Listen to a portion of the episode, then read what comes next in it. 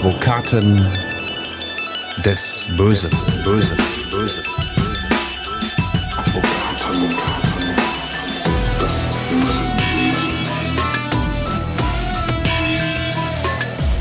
Herzlich willkommen zu Advokaten des Bösen, ein True Crime Podcast, in dem Strafverteidiger ihre eigenen wahren Fälle erzählen. Mein Name ist Simone Danisch, ich bin Journalistin, Radiomoderatorin und True Crime Fan und mir gegenüber sitzt natürlich auch wieder einer der beiden Advokaten des Bösen. Heute ist es wieder Burkhard Benneken. Hallo. Hallo Simone. In Akte 1 hast du dich bereits vorgestellt, aber nochmal kurz zusammengefasst. Du bist Strafverteidiger und hast bereits richtig viele, auch richtig viele große, bekannte Fälle verteidigt.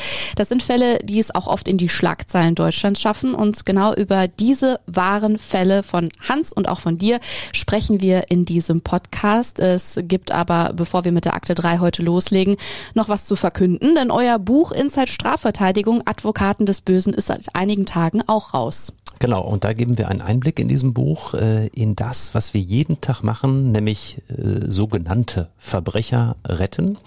Wir zeigen, wie das ist, wenn man jeden Tag für das sogenannte Böse kämpft. Wir zeigen unsere Strategien auf, was wir jeden Tag uns mit unseren Mandanten in Anführungszeichen aushecken. Und äh, wir zeigen dann auch so Besonderheiten. Wie ist es zum Beispiel, Prominente zu vertreten? Ähm, Gibt es da den besonderen Einfluss der Medien? Ähm, entscheiden Gerichte vielleicht auch anders, weil äh, dann hinten 40, 50 Pressevertreter drin sitzen, mhm. wie es zum Beispiel in dem Verfahren von Gina Lisa Lofink der Fall war, wo ich verteidigt habe. Ähm, es ist ein Rundumschlag durch die Strafverteidigung. Ähm, wir zeigen natürlich auch Probleme auf, die es geben kann mit eigenen Mandanten, mit Polizeibeamten im Zeugenstand. Ähm, also wirklich quer durch, 320 Seiten. Hans Reinhardt und ich haben ein Jahr dran geschrieben, haben auch wahre Fälle von uns quer durch die Kriminalität eingearbeitet und wir wir sind wirklich stolz, dass wir jetzt dieses Buch präsentieren können. Und heute tauchen wir in eine ganz andere Welt ein, und zwar in die Welt der Clans. Eine Welt, für die du sogar regelrecht bekannt bist. Ich werde teilweise auch als Clan-Anwalt bezeichnet. Es gibt den ein oder anderen Artikel über mich, weil ich in der Tat in den letzten ja, 10, 12 Jahren sehr, sehr viele arabische Großfamilien vertreten habe und ähm, mir in dem Bereich sicherlich einen Namen gemacht habe. Mhm. Ähm, es gibt in Deutschland, ich würde sagen, so 16, 17 große arabische Familien, ähm, die man teilweise auch aus der Medienberichterstattung kennt. Die haben dann so Nachnamen wie Al oder Elzein, Ramo oder Remo. Es mhm. sind ähm, ja ganz verschiedene Namen und aus im Prinzip allen bekannten Familien saßen bei mir schon Mandanten, die ich dann verteidigt habe. Und bei den Clan-Mandaten, das ist mir aufgefallen, ist es so ein bisschen wie bei den Prominenten, äh, was ich dort auch immer bemängel. Da gibt es einen besonderen Fokus der Medien die schauen da ganz besonders drauf. Mhm. Und äh, ein Großteil der Berichterstattung ist sehr, sehr einseitig. Da wird dann eine Sache oft sehr zugespitzt, nur weil ein Beschuldigter dann mit Nachnamen beispielsweise Adi Khan, Miri oder Abu Chaka heißt. Und ähm, tja, auch bei der Justiz wirkt sich das teilweise aus. Da kommen wir sicherlich heute auch noch drauf, ähm, ja. dass Menschen dann, nur weil sie einen entsprechenden Nachnamen haben, vielleicht etwas anders betrachtet werden als andere Personen, denen ähnliche Vorwürfe gemacht werden, die aber nicht aus einer arabischen Großfamilie kommen. So, dann kommen wir mal direkt zu dem Fall an sich und äh, schauen da mal in die Welt der Clans rein. Es geht um eine Schießerei in Oer-Erkenschwick. Ganz kurz zur Einordnung. Diese Aktenkammer, die jetzt unser gemütliches Podcaststudio hier ist, steht in eurer Kanzlei Benneken und Reinhardt in Mahl. Äh, eine Stadt im Kreis Recklinghausen ist das, zu der auch Oer-Erkenschwick gehört. Und ich sag mal so, Oer-Erkenschwick ist jetzt nicht das Pflaster, auf dem man unbedingt Clan-Rivalitäten oder sogar Schießereien erwarten würde, oder? Es sind eher so die Städte wie Essen, äh, Bremen und Berlin, ja, vielleicht auch noch Duisburg, die äh, mit Clans in Verbindung gebracht werden. Und in der Tat hat die relativ überschaubare Kleinstadt Oerkenschwick äh, ja diesen Fall besonders wahrgenommen. Mhm. Ähm, ganz, ganz viele Menschen haben darüber berichtet und gesprochen. Ähm, es hat die Kleinstadt äh, auch in gewissen Bereichen sogar schockiert, was da passiert ist damals weil man das sonst von dieser Ecke eigentlich nicht kennt. Wir nehmen euch in jeder Folge in diesem Podcast mit raus. Diesmal werden wir euch mit an den damaligen Tatort nehmen, aber wir tauchen heute zuerst mal ein in die erste Meldung, die nach der Tat am nächsten Morgen, das war der 14. Juni 2017, im Radio zu hören war. In Oerkenschwick hat es am Abend eine Schießerei gegeben. Vier Männer sind dabei verletzt worden, zwei davon schwer. Auslöser war laut Polizei ein Streit vor einer libanesischen Autowerkstatt an der Ludwigstraße. Die Einzelheiten hat 5 fürs Festreporter Ingo Arndt. Der Deutsch-Libanese ging den Ermittlern in Neukirchen fliehen ins Netz. Wie genau wollte die Polizei aber nicht sagen. Ein Haftrichter in Recklinghausen steckte ihn anschließend in die JVA. Er soll am 13. Juni auf der Ludwigstraße in Oerkenschwick nach einer Auseinandersetzung um sich geschossen haben und danach untergetaucht sein. Seitdem suchte die Polizei nach ihm, auch mit Haftbefehl. Bei dem Streit waren zwei verfeindete Rappergruppen aneinander geraten. Dann fielen die Schüsse. Vier Männer wurden dabei zum Teil schwer verletzt. So, man hört es raus. Vieles war damals noch sehr unklar. Burkhard, äh, wir erzählen heute die Geschichte rund um die Tat aus der Sicht, wie sie Ali erlebt hat. Er ist einer der Männer, der an diesem Abend angeschossen wurde. Der Schütze war ein gewisser Hamad 45 aus Essen. Jedenfalls ist das sein Rappername, denn der Tat vorangegangen war ein Facebook-Posting unter diesem Künstlernamen. Wir fangen jetzt wirklich ganz vorne an. Hamad 45 hatte auf Social Media Drohungen ausgesprochen, offenbar um seinen Gangster-Rapper-Ruf gerecht zu werden. Ne? Ja, Hamad 45 ist äh, Teil der sogenannten Rapper-Szene gewesen, also hat auch selbst Musik produziert und wollte sich dann in diesem Bereich einen Namen machen. Mhm. Und scheinbar ist es unter Rappern cool, ein sogenannter Gangster-Rapper zu sein. Ja, dann ist man gerne auch so ein bisschen brutal oder tut jedenfalls so, als wenn man brutal ist. Beleidigt und, ganz gerne andere. Genau, ne? po postet gerne Dinge, in denen man unschöne Sachen über andere Leute schreibt. Mhm. Und das hat der Hamad 45 dann auch getan. Äh, kurz vor der Tat gab es eine Auseinandersetzung mit dem Cousin meines Mandanten Ali. Und der Cousin ist in der Szene ein sicherlich sehr bekannter Vertreter. Es ist angeblich ein Clanchef aus Berlin, Arafat Abu Chaka. Der Name ist in der Presse auch immer sehr bekannt. Mhm. Das ist der Cousin meines Mandanten und der hat seinerzeit unter anderem mit Bushido zusammengearbeitet. Der hatte den als Manager unter Vertrag. Genau, genau. Arafat war der Manager und hat Bushido wohl auch eine große Karriere äh, beschert und da springt natürlich der ein oder andere gerne auf diesen Zug auf und möchte dort auch hinein und bevor es die Beleidigung von Hamad im Internet gegeben hat, wo er über Arafat hergezogen hat und, und auch die Familie, ähm, war es so, dass er wohl versucht hat, mit Arafat ins Geschäft zu kommen. Mhm. Da ist Hamad wohl Jahre vorher schon mal nach Berlin gefahren, hat mit Arafat gesprochen. Ich habe ein Playstation-Spiel entwickelt, kannst du das nicht rausbringen? Und ich habe diesen oder jenen Rap-Song. Und ähm, kannst du mich zum zweiten Bushido machen quasi? Genau, Hamad 45, der neue Bushido, das war wohl sein Traum. Mhm. Und Arafat, der natürlich unheimlich gut im Geschäft war, wirklich die Elite der deutschen Rapmusik auch äh, gemanagt und vertreten hat, der hatte überhaupt kein Interesse an Hamad 45 und hat ihm das wohl auch sehr deutlich gemacht, nach dem Motto, du bist für mich nun wirklich alles andere als interessant musikalisch. Hm. Und was dann folgte, waren ganz viele Facebook-Posts mit Beleidigungen in Richtung ähm, Arafat Abu Chaka, in Richtung der Familie, in Richtung der Tante von Ali. Ähm, und das hat man sich natürlich erstmal nicht gefallen lassen. Man hat dann natürlich gefragt, was soll das überhaupt? Genau, und es war ja nicht so, dass das jetzt im stillen Kämmerchen abgelaufen ist, dass der Hamad hier über Arafat und die Familie von meinem Mandanten hergezogen hat, sondern er hat es ja öffentlich mhm. bei Facebook gemacht. Ich habe hier gerade mal einen der Posts vorliegen. Mhm. Da hat dann Hamad wörtlich wie folgt unter anderem äh, geschrieben, Aje bedeutet Arafat ist ein Hurensohn. Ich habe die ganze Zeit versucht, mich wegen Ramadan zurückzuhalten, aber bei einem Bastard wie dir geht das einfach nicht. Du hattest keinen Respekt vor diesem Monat, rufst mich an und denkst, du kannst große Fresse haben. Aber voila, bei mir bist du an der falschen Adresse. Ich bring dein Ende, du Hund.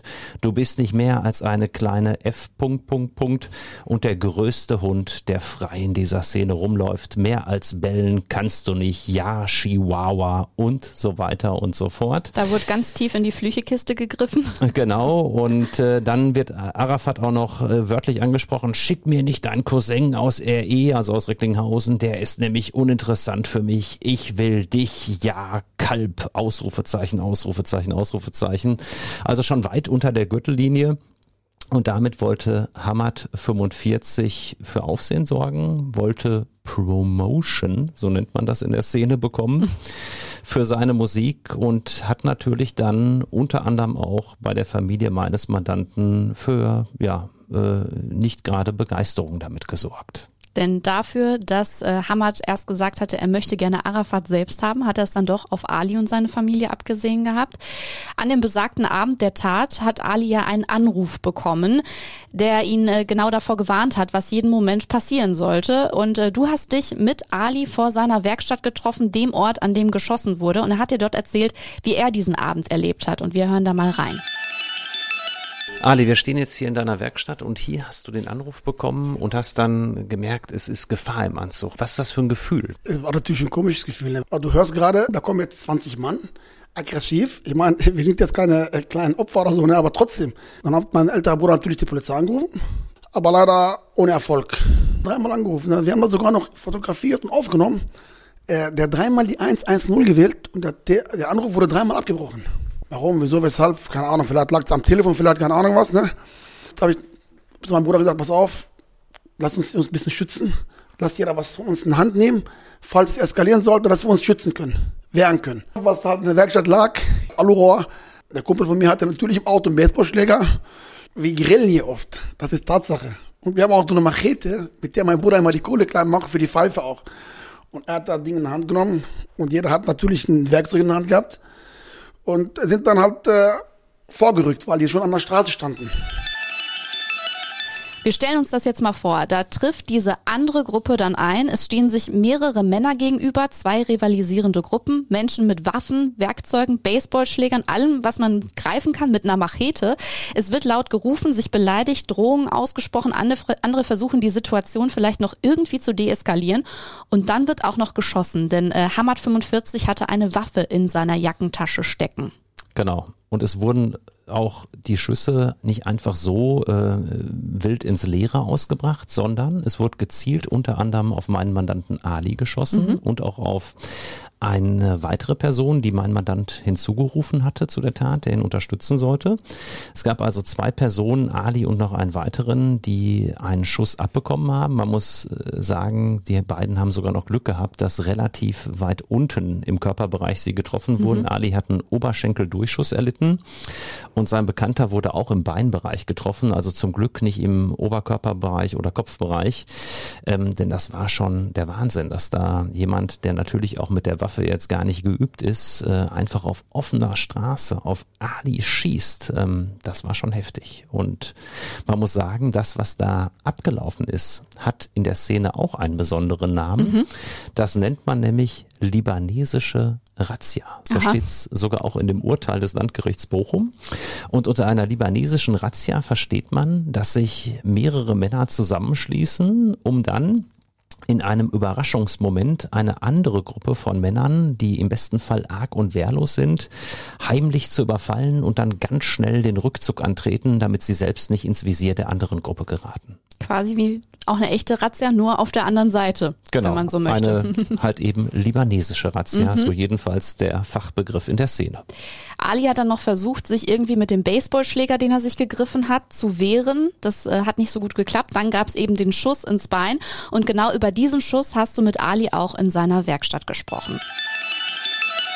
Was ist das für ein Gefühl, Ali, wenn auf einen geschossen wird? Ähm, aus nächster Nähe, du siehst eine Waffe, du hörst laute Schüsse. Er hat geschossen und ich dachte natürlich, hat er mich jetzt getroffen oder war das eine Platzpatrone? Beim Zurücklaufen packt mir so am Oberschenkel an mit der linken Hand und denke nur, scheiße, ist alles durch. Doch eine scharfe Knarre. Und dann hat man natürlich äh, Adrenalinstoß, Adrenalinstoß hoch 10. Dann, dann will man natürlich die Leute irgendwie festhalten. Man will die gar nicht gehen lassen, weil die abbauen wollten. Ist Wahnsinn, ist wirklich Wahnsinn, ne? Dann haben wir halt auf die Scheiben geschlagen und bla bla bla. Hatte er aus dem Auto noch drei, vier Mal geschossen. Der Typ ist wahnsinnig. Hat er keine Angst gehabt, jemanden umzubringen oder so? Vor allem für nix. Für so eine Kinderkacke. Auf die Tat vor dieser Garagenwerkstatt folgte dann ja noch eine kurze Flucht der Helfer von Hamad 45 und zwar in ein nahegelegenes Autohaus. Und auch dazu hat Ali dir seine persönliche Wahrnehmung der Geschehnisse erzählt. Es kam nämlich zur Selbstjustiz, als er und seine Brüder den anderen gefolgt sind.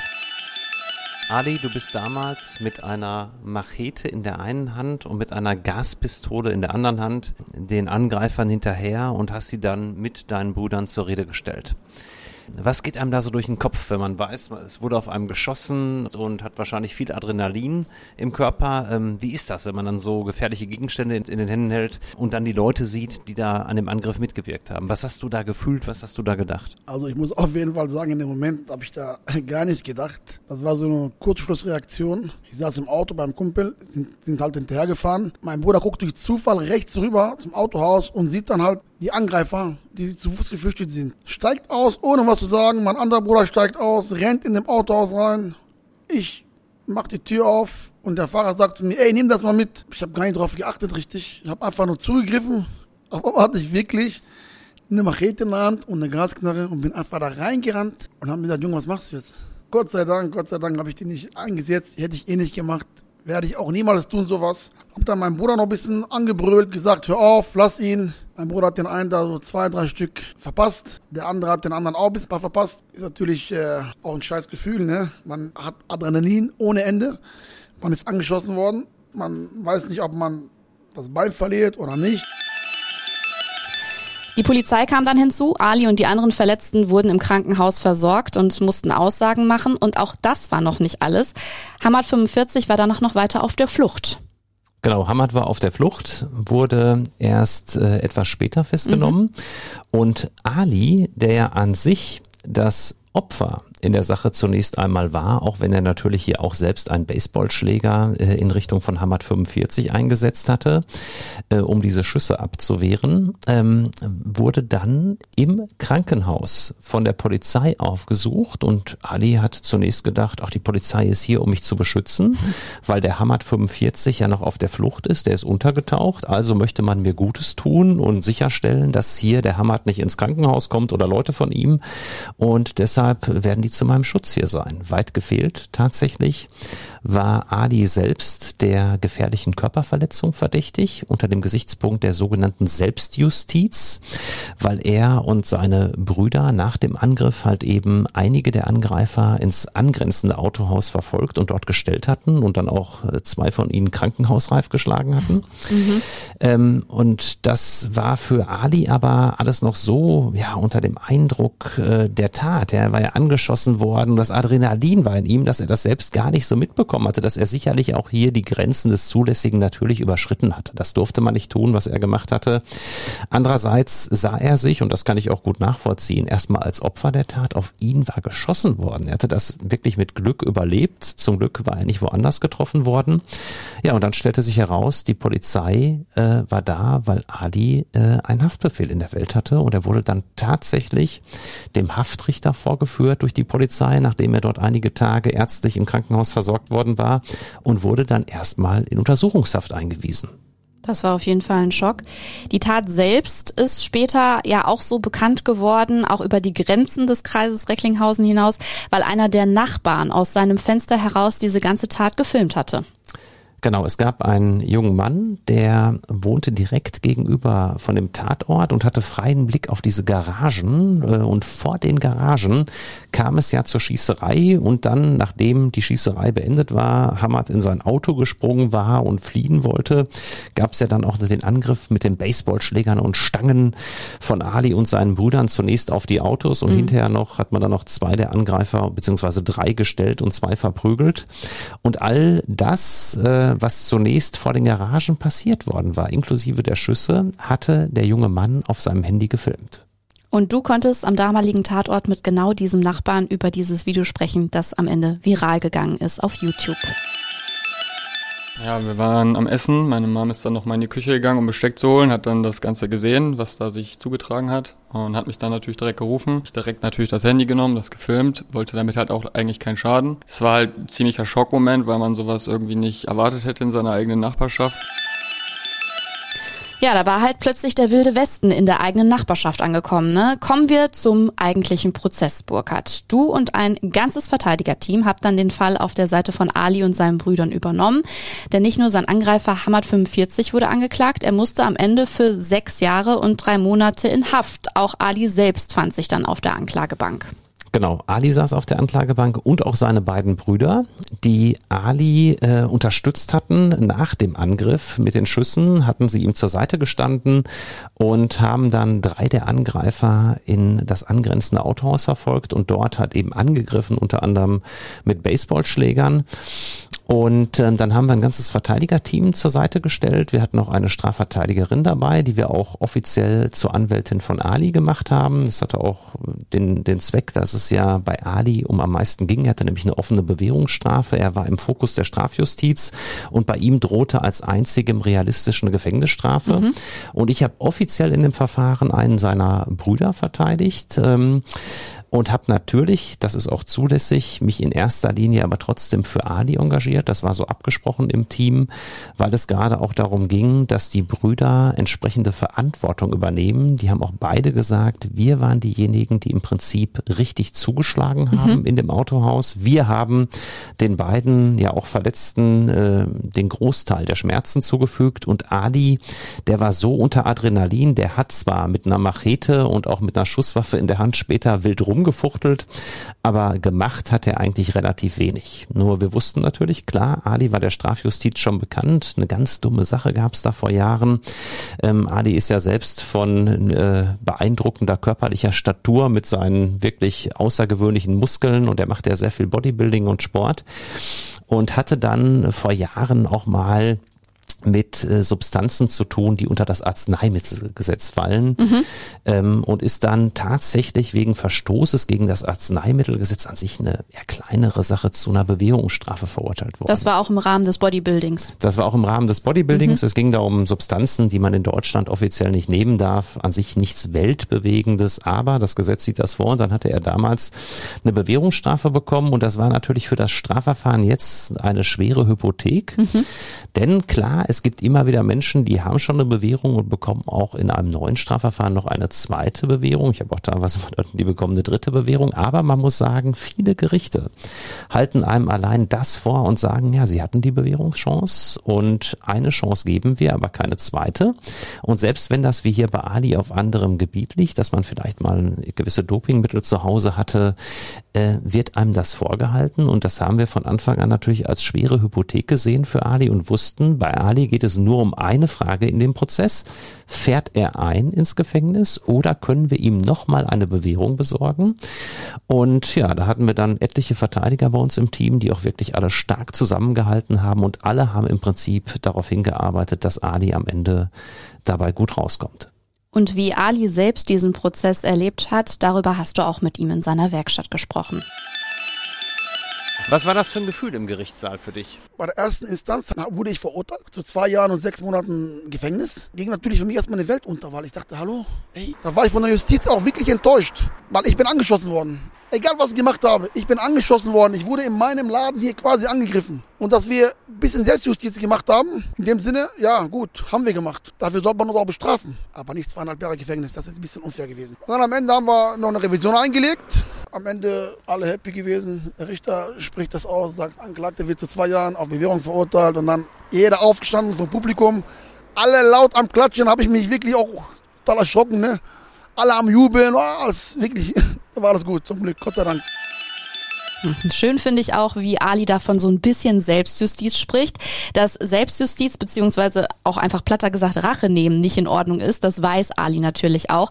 Trotzdem haben seine Brüder und er ihre Angreifer verfolgt. Und wir haben es gehört, es, erst gab es das Urteil zwei Jahre, sechs Monate Haft. Dann kam die Revision und dann am Ende zwei Jahre mit Bewährung. Erklär uns doch noch mal einmal bitte kurz, was eine Revision ist und wie du überhaupt dieses Urteil selbst miterlebt hast.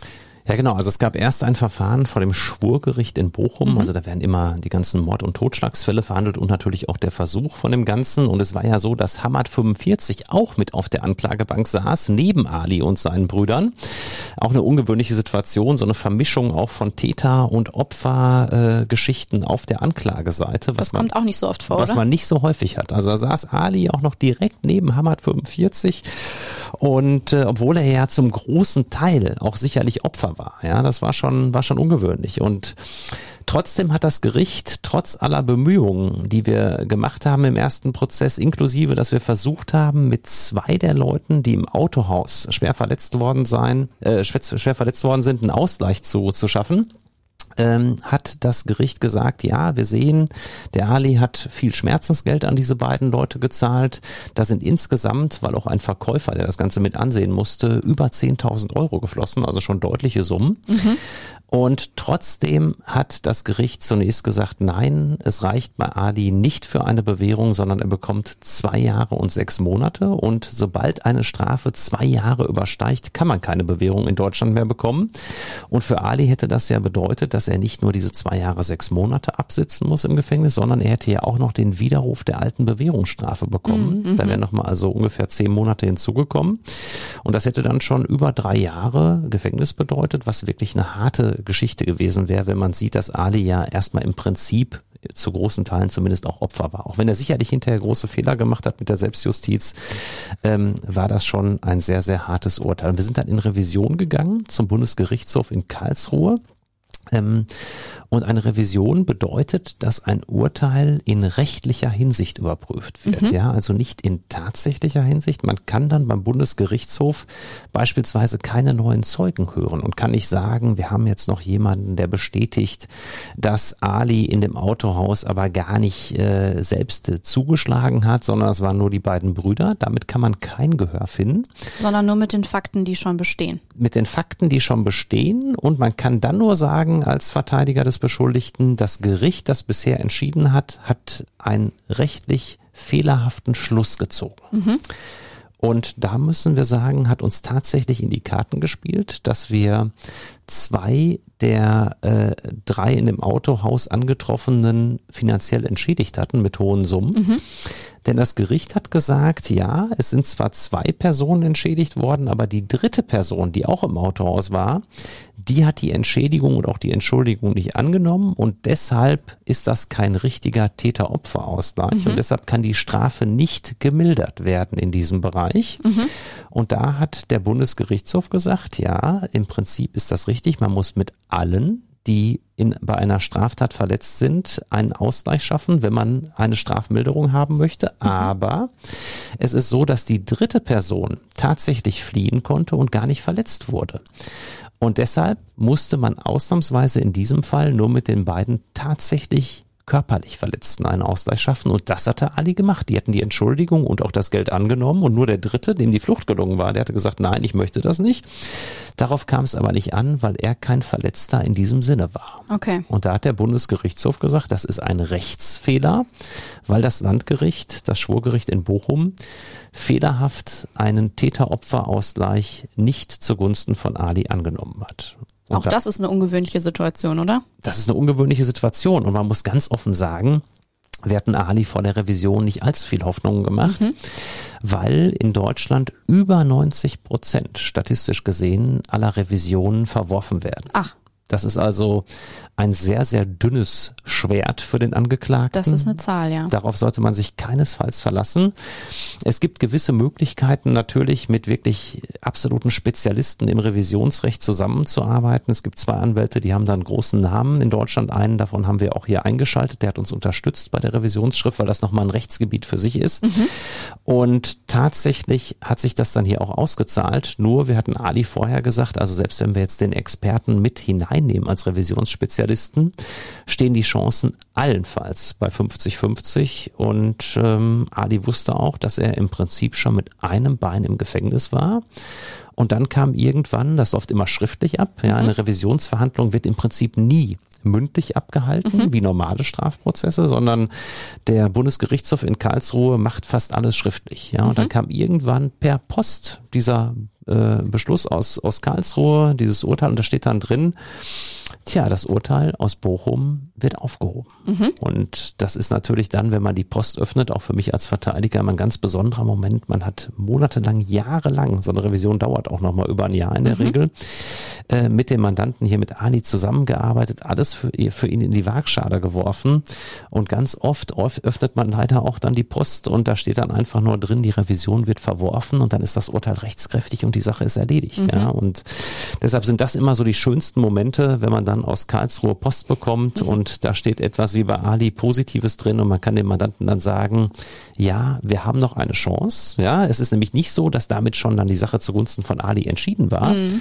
Denn wenn die Revision erfolgreich ist, dann muss ein anderes Gericht, auch wieder in Bochum, aber mit, ein, mit einer anderen Besetzung von Richtern, muss dann neu verhandeln. Mhm, okay.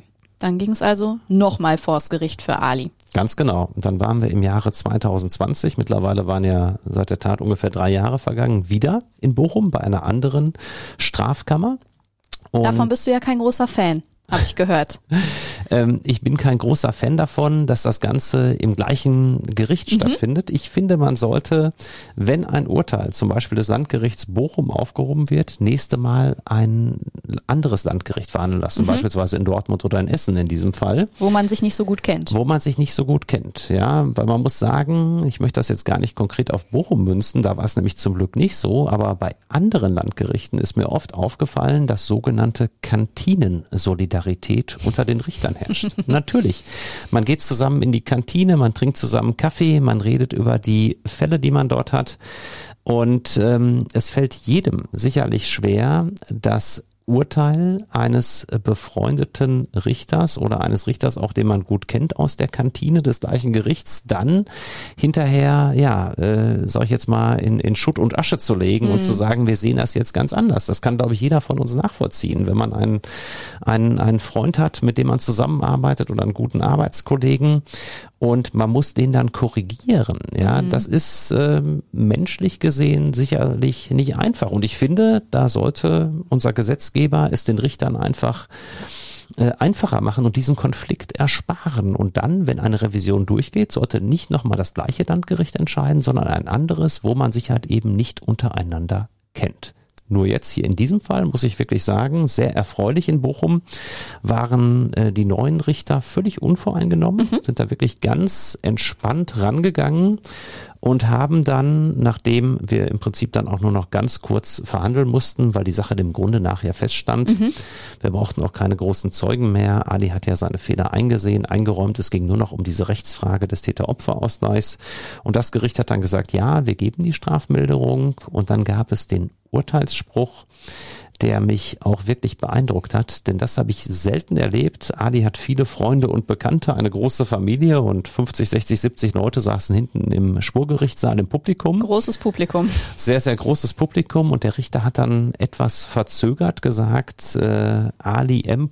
wird wegen gefährlicher Körperverletzung zu einer Freiheitsstrafe von zwei Jahren. Da hat er eine kleine Pause gemacht und dann kam mit Bewährung verurteilt. Eine kleine Kunstpause für einen Trommelwirbel, für einen Gedachten. So wirkte es jedenfalls auf uns und er hat damit tatsächlich auch uns und natürlich den anwesenden äh, äh, Zuschauern einen Riesengefallen getan und dann brandete ein Applaus auf im mhm. Gerichtssaal. Es wurde wirklich laut geklatscht. Ähm, das Gericht hat da auch nicht, äh, nicht interveniert, hat das auch zugelassen, weil das Gericht wirklich auch natürlich die menschliche Freude auf Seiten des Publikums und auf Seiten von Ali verstanden hat. Und das war wirklich schon für mich auch ein ergreifender Moment, dass da der ganze Saal auf einmal klatscht, ähm, weil das Urteil natürlich sehr erfreulich war, hat man auch nicht jeden Tag. Wie geht es denn Ali heute? Also wie steht es um seine Werkstatt, wo das ganze ja passiert ist, die Schauplatz dieser ganzen Tat war? Ja, Ali hatte zwischendurch in dem Strafverfahren wirklich große Sorgen, mhm. dass die ganze Existenz zusammenbricht. Er hatte wirklich eine sehr gut laufende Werk Werkstatt, Autowerkstatt in Oerkenschwick aufgebaut, hat ein großes Publikum und dann gibt es dieses Video, das überall kursiert. Über dem Ganzen äh, steht das Stichwort Clans und äh, natürlich wird immer wieder sein Cousin als angeblicher Clanchef aus Berlin ins Spiel gebracht. Äh, da hat er schon befürchtet, dass ihm Kunden abspringen. Er hat im Extremfall natürlich auch befürchtet, ins Gefängnis zu müssen. Es war ja zwischendurch im Prinzip so weit nach dem ersten Urteil, dass er zum Glück dann nicht gehalten hat und dann hätte er tatsächlich hier unter Umständen seine Existenz aufgeben müssen. Mhm. Ja, und da hängt ja auch seine Familie dran. Und äh, tja, das war für ihn wirklich eine sehr bewegende Zeit, die ihn, glaube ich, äh, sehr, sehr geprägt hat. Mhm. Was ist Ali für ein Mensch? Darauf sind wir noch gar nicht genau eingegangen. Also du hast gesagt, er hat Familie. Genau, Ali hat Kinder, Ali ist ein absoluter Familienmensch. Mhm. Ich kenne Ali schon sehr lange, ich habe ihn früher schon mal wegen absoluter Kleinigkeiten verteidigt. Ähm, und er ist ein unheimlich sympathischer Typ, wie ich finde, ja, mit einem ganz, ganz großen Herz und das sagen auch viele seiner Kunden, die da wirklich begeistert sind. Ähm, jemand, der wirklich die menschliche Nähe sucht, der sich ja auch jetzt hier bereit erklärt hat, bei uns im Podcast ganz offen über das zu sprechen.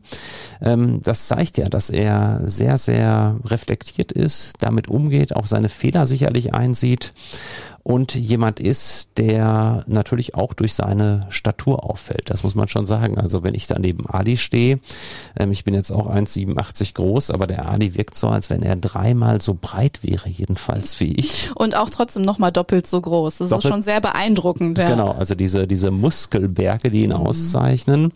Auch als ich dann vor Ort war, hat er dann relativ enge Kleidung noch getragen, kam wohl gerade aus dem, aus dem Fitnessstudio, hat ein bisschen die Gewichte gestemmt und äh, ähm, das ist schon wirklich beeindruckend, ja. Und das hat mich auch immer an ihm fasziniert. Einerseits diese Erscheinung, ja, äh, Muskelpaket ohne Ende, mhm. Vollbart, ja, und äh, auf der anderen Seite diese unheimlich sympathische menschliche Art, die er hat, mhm. die ich sehr an ihm schätze. Und ähm, auf den ersten Blick ein Widerspruch. Wenn man ihn kennt über die Jahre wie ich, weiß man, dass er ganz sicherlich anders ist als derjenige, äh, den, den viele in ihm vermuten. Wir haben dieser Akte ja die Überschrift Clans gegeben. Am Ende war das, was vor Ort passiert ist, so wie ich das sehe, größtenteils eine künstlich aufgebaute Rivalität, ne? Eine Social-Media-Streitigkeit, die auf diesem Garagenhof nach Ohr Erkenschwick getragen wurde. Was ist denn deine Meinung, Burkhard? Wie viel Clan steckt in diesem Fall wirklich drin? Also mein Eindruck ist eh, dass das Stichwort Clans und auch das Stichwort Clankriminalität in Deutschland äh, völlig falsch interpretiert wird. Mhm. Das muss ich ganz deutlich sagen. Viele Medien äh, schmeißen sich auf dieses Stichwort, steigen da voll ein und machen eine sehr vernichtende Berichterstattung, beispielsweise über Razzien in Shisha-Bars. Da werden dann äh, ja ganz beeindruckende Bilder gedreht und Berichte nach dem Motto, hier herrscht das organisierte Verbrechen, da sind Clans am Werke und für den Zuschauer wird ein Bild gemalt, als wenn da ganz, ganz schlimme Dinge passieren. Und wenn dann tatsächlich mal äh, unser Innenminister in Nordrhein-Westfalen äh, macht das ja sehr gerne, da mal wieder eine Razzia in einer Shisha-Bar.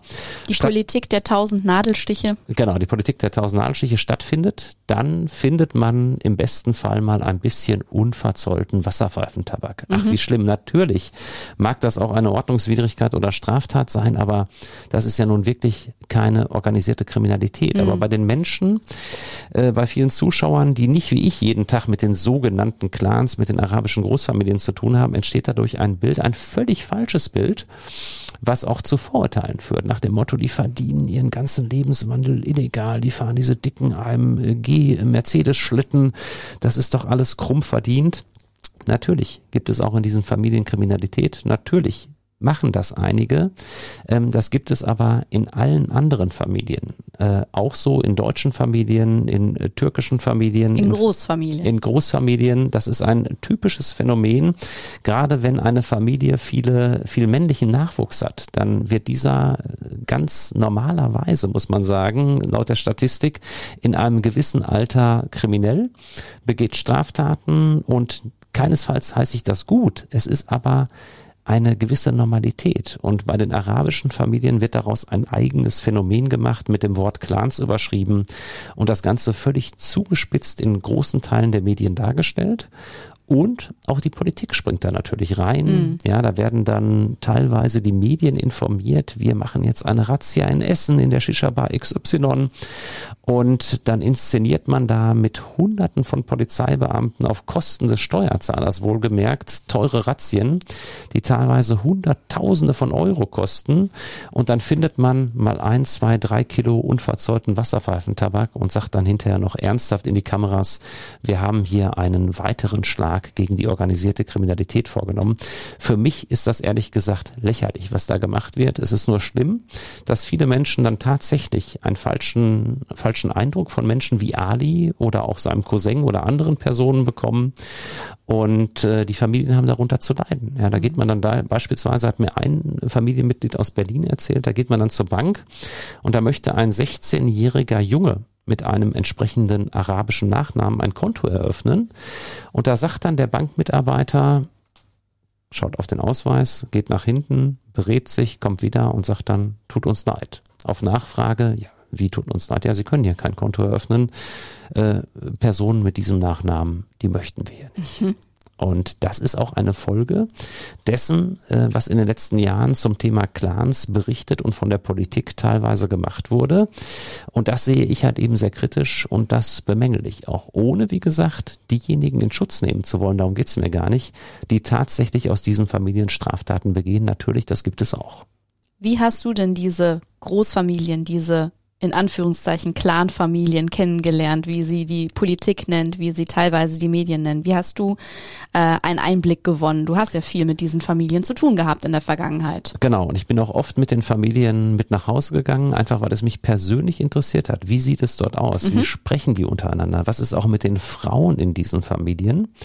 Ähm, wie gehen die damit um? Und ich habe da wirklich interessante Eindrücke gewonnen. Mir ist aufgefallen, dass ein unglaublicher Zusammenhalt herrscht in den Familien. Ich finde das positiv, ich finde das toll. Das wird ja oft negativ auf, ausgelegt, so nach dem Motto, die leben da noch wie im Mittelalter. Nein, es gibt aber auch ganz tolle Sachen, ja, dass man wirklich zum Beispiel, wenn mal jemand angeblich straffällig wird, sammelt man in der Familie für den Anwalt. Ja, mhm. dann wird das Honorar ganz selbstverständlich geteilt. Ja, da wirft jeder etwas in Anführungszeichen in den Hut und kommt für den anderen auf. Bei vielen Deutschen heißt es dann oft, pff, wenn du so einen Mist machst, hast du Pech, kümmert sich kein Mensch drum in der Familie. Mhm.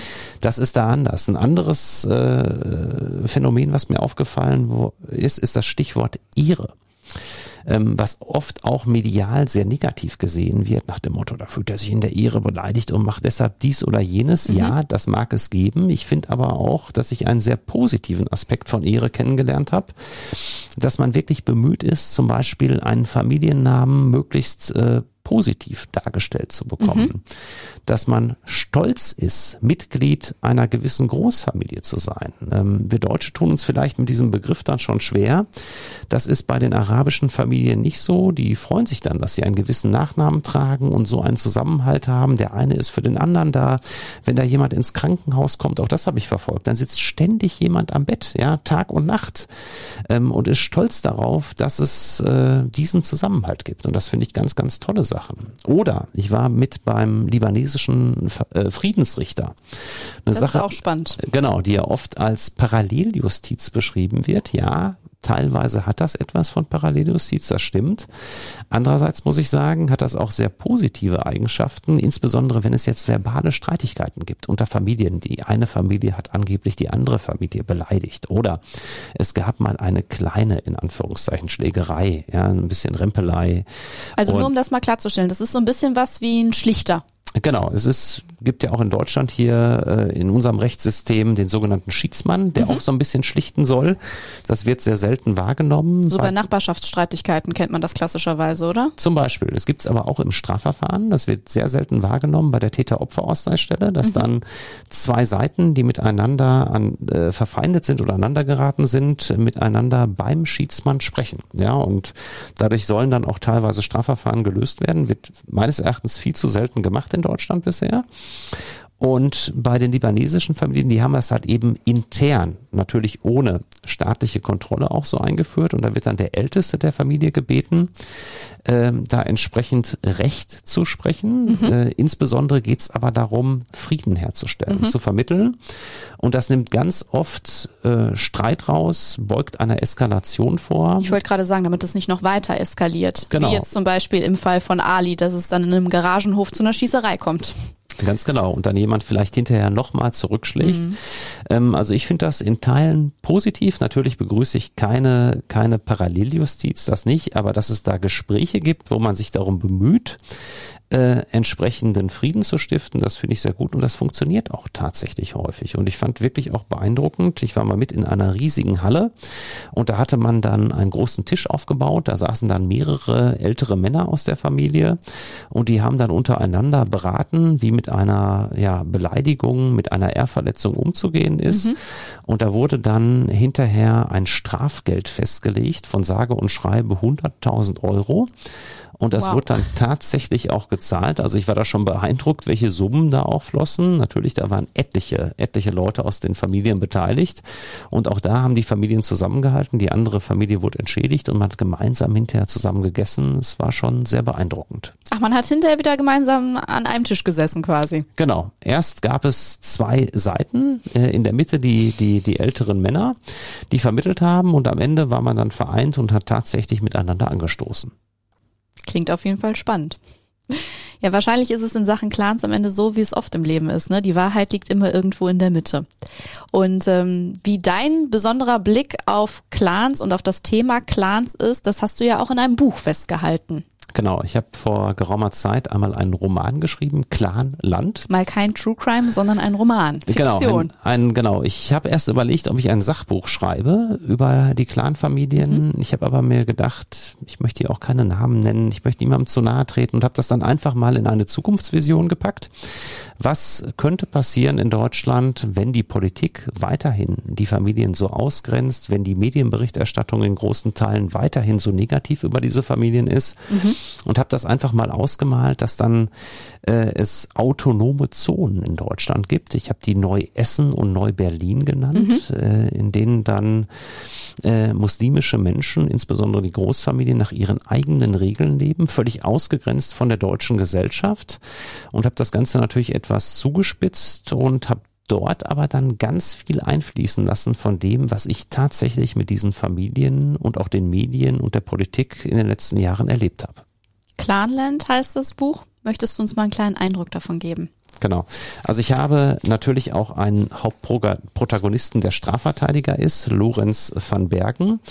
Und es gibt auch das Justizsystem der Zukunft. Dort mhm. werden dann Gerichtsverhandlungen live im Internet übertragen mhm. und man kann sich ein Ticket lösen als Zuschauer.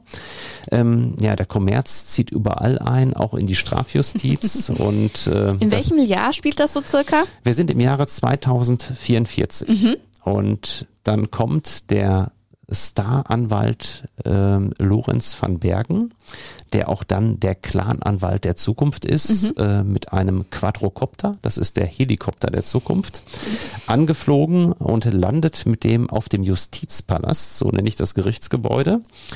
Und er wird dort schon von Reportern empfangen und hat natürlich auch einen Hang zur Selbstdarstellung, der dann wie folgt aussieht. Ein Reporter rief, Herr van Bergen, Sie tragen in jeder Show diese silberne Anstecknadel in Form eines Jaguars. Was hat es damit auf sich? Das ist Platin, sagte Lorenz van Bergen. Ein Symbol für meine Arbeit, mein Streben als Rechtsanwalt. Er blieb stehen und sofort bildeten die Reporterteams einen Halbkreis um ihn. Der Jaguar pirscht sich lautlos an, deklamierte Lorenz betont leise, so dass sich alle zu ihm beugen mussten. Er lauert seiner Beute auf. Dann ein Sprung.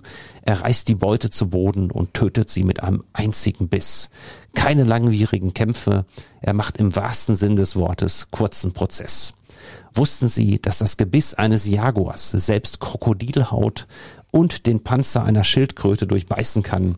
Genauso beiße ich mich durch jede zweifelhafte Zeugenaussage.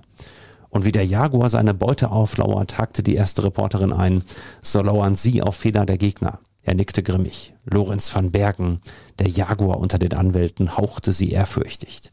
Das ist eine kleine Stelle, wo der Staranwalt auf diesen ganzen Kommerz, den ich in der Zukunft auch möglicherweise im Strafjustizbereich mhm. befürchte, total aufspringt, sich selbst vermarktet und ja, ganz am Ende geht es dann auch darum, dass ein äh, Politiker, ein hochrangiger Politiker entführt wird in die autonome Zone Neuessen äh, mutmaßlich gebracht worden ist mhm. und alle den dortigen Clanchef äh, Abdel Karim habe ich ihn genannt, kurz Abed, verdächtigen, der Entführer des Politikers zu sein. Und dann kommt es zu einer Eskalation zwischen der deutschen Gesellschaft einerseits und der muslimischen Gesellschaft, die in dieser Enklave lebt andererseits und es droht sogar Krieg.